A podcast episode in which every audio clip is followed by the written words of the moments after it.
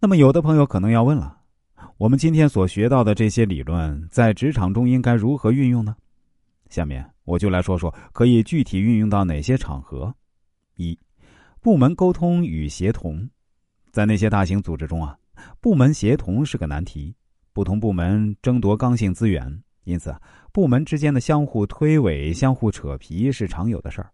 如果把部门沟通聚焦于下三层，因为岗位职责不同、任务不同，难以统一协调；如果聚焦于上三层，促使大家关注组织的目标，就可能会很快达成一致意见，使大家力往一处使。第二，员工管理，任何领导可能都听过员工的抱怨，诸如资源不够、公司绩效考核不合理等等。作为领导，要善于给员工升维。如果员工是停留在环境层，领导可以把员工拉升到行为层。比如说，员工说业绩实现难度，因为公司没有给予相应的政策，领导可以这样问：那在现有条件下，你可以做哪些让目标得以实现呢？员工停留在行为层会说：啊，工作太多，干不过来。领导可以问：那你觉得可以提升哪些能力，让你的工作干得更轻松一些？通过帮员工的认知升维，打开员工的视野和局限，促使目标实现。第三，职场的表扬与批评，在职场中，总体来讲，批评多于表扬，并且常在上三层进行批评。但是，上三层的批评会影响员工的自尊、自我效能感，不利于员工成长。